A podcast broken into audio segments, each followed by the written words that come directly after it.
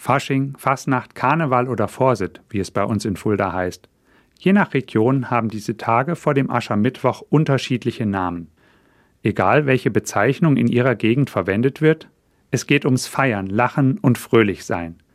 Zwar können durch die Corona-Pandemie auch in diesem Jahr keine großen Umzüge, Feiern und Veranstaltungen stattfinden, doch ganz ausfallen oder in Vergessenheit geraten daher diese besonderen Tage für mich nicht.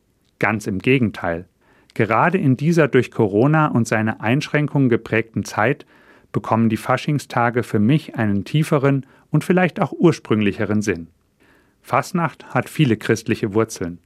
Das Fastnachtsbrauchtum ist begründet in der großen Freude der Christen über ihren Glauben an Gott. Mit allen Sinnen soll man das von Gott geschenkte Leben genießen. Essen, tanzen, fröhlich sein und sich freuen ist angesagt, bevor am Aschermittwoch die 40-tägige Fastenzeit startet.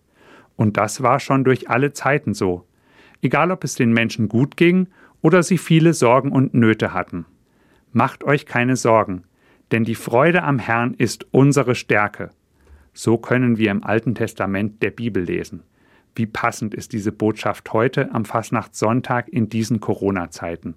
Sie sagt uns, lass dich nicht von den vielen Sorgen beherrschen. Schau vielmehr auf deine Kraftquelle, den Glauben, und die damit verbundene Freude an Gott.